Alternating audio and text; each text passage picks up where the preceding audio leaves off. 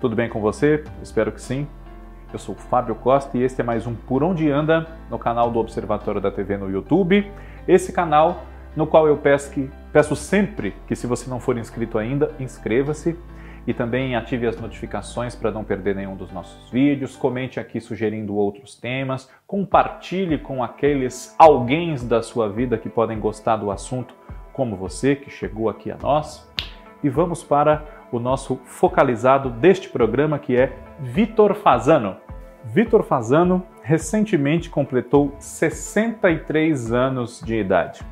Ele está afastado do vídeo desde 2015. Seus últimos trabalhos foram na dramaturgia da Record TV, entre eles a minissérie Plano Alto, de Marcelo Moraes, e a novela Balacobaco, de Gisele Joras. Ele também esteve em Ribeirão do Tempo, que é outra obra do Marcílio Moraes, e é muito conhecido pelos seus papéis na dramaturgia da TV Globo entre as décadas de 90 e 2000. Ele participou, por exemplo, de novelas como Barriga de Aluguel, De Corpo e Alma, América e O Clone, todas da Glória Pérez. O Clone agora chegou ao Vale a Pena Ver de Novo, de novo, né? porque isso já aconteceu uma vez.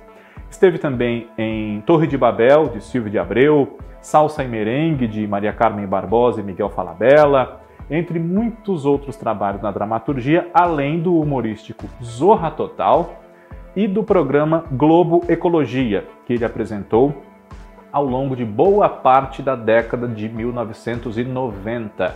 E esse é um assunto muito caro ao Vitor Fazano, a ecologia, a preservação do meio ambiente. É disso que ele se ocupa quando não está atuando como agora.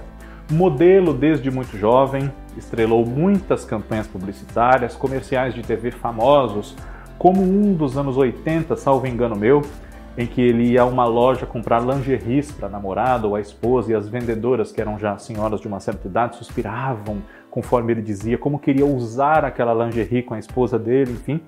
E aí chegou a televisão para fazer barriga de aluguel, o Zeca, em 1990.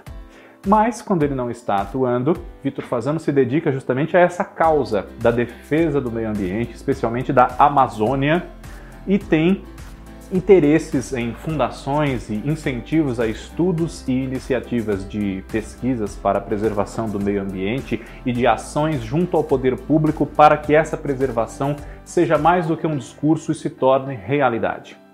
Em entrevistas recentes, o ator declarou que não sente falta da vida de galã, gosta de, do, do, momento em que se atua ali com os colegas, no estúdio, etc. Mas não de tudo que envolve essa vida de galã que ele levou durante tanto tempo e quem sabe ainda levasse se não tivesse se retirado da televisão meio que voluntariamente. Não sente grande saudade e tem outros interesses.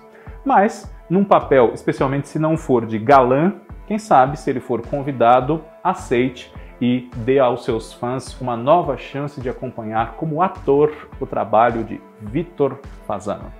Por onde anda, na próxima semana está de volta. Muito obrigado a todos vocês que nos assistem e até lá. Um abraço.